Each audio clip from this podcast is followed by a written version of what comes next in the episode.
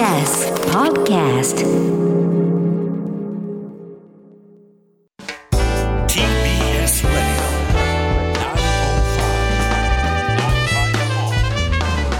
知る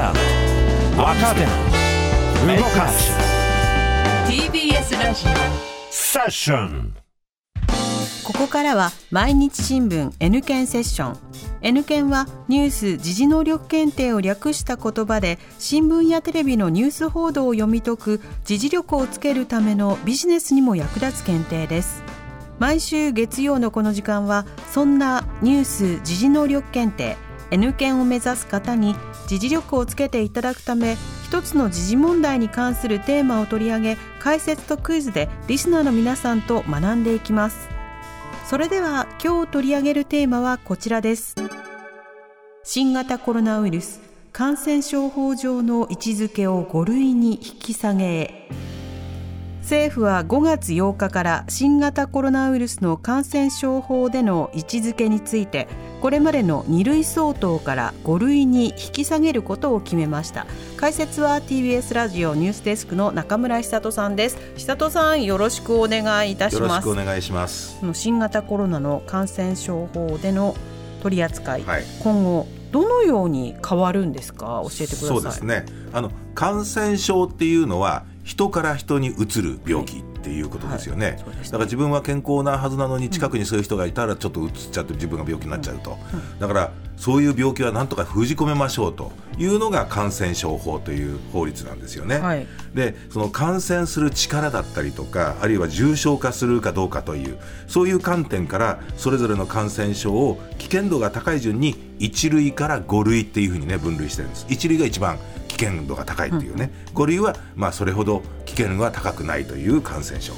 でそれぞれにの分類によって、えー政府が取れる感染対策が異なってるわけですよね。で新型コロナはこの1類から5類に当てはまらない新型インフルエンザという特別な分類になっていてえーその分類は大体、まあ、2類相当というふうにされてるんですね。はいでただとは言ってもねその一類とかっていうのはその汚染された場所への立ち入り制限だったりとか仕事に就かないようにっていうような就業制限それから入院の勧告なんかあったりするんですけども2類相当の新型インフルエンザってそれ以外にもっと外出の自粛要請とかっていうね、はい一類より厳しいことができてたわけですよね。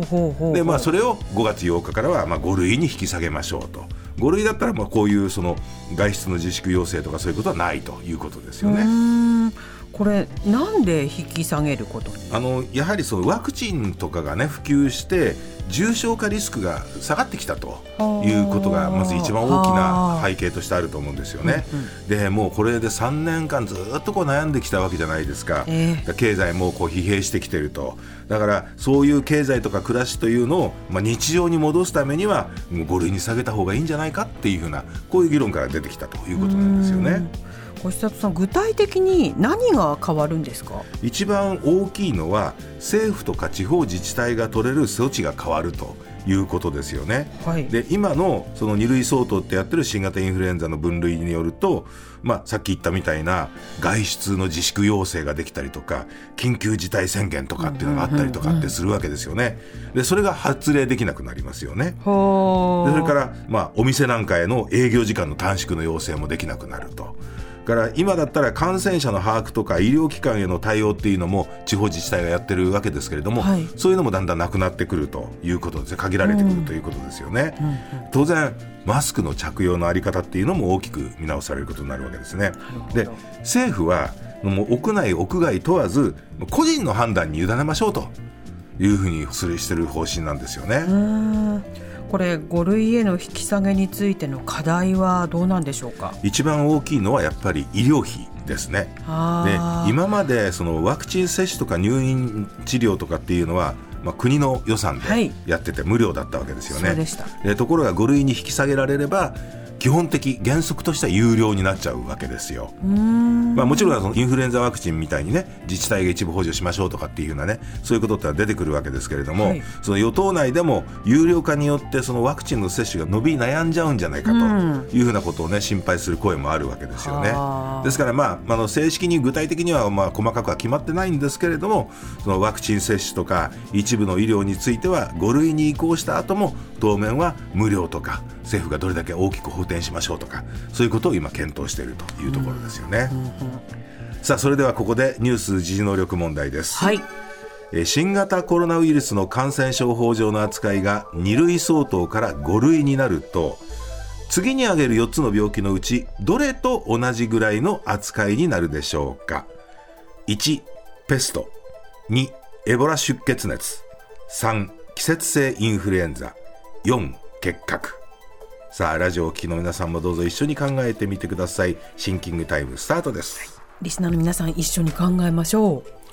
えー新型コロナウイルスの感染症法上の扱いが2類相当から5類になると次に挙げる4つの感染症のうちどれと同じぐらいの扱いになるでしょうか？1ペスト。2エボラ出血熱。3季節性インフルエンザ。4結核。はいシンキングタイム終了です、えーリスナーの皆さん一緒にお答えください。南部さん回答何番でしょうか？はい。ではリスナーの皆さんも一緒に3番。3番季節性インフルエンザそう正はい。解その通りですよね、あのもともと5類に分類されてるわけですよね。新型コロナはこれと同じになると、で1番のペストそれから2番のエボラ出血熱これは一番危険と言われている1類なんですよね、まあ、その他にもラッサ熱なんていうのも1類というに挙げてる。でそれ以外にちょっと分類見てみますと、はい。2類っていうのは結核なんですよね。4番のね結核。これ2類。3類はコレラとか細菌性の赤痢。4類っていうのは狂犬病とかデング熱とか日本脳炎とかサル痘とか。というのが4類に分類されているということなんですよね。で、まあ、その新型コロナをその季節性インフルエンザと同じ5類に移行するっていうことにあたっては医療現場の課題もやっぱりあると思うんですよ。うんあのこれまで新型コロナの診察っていうのは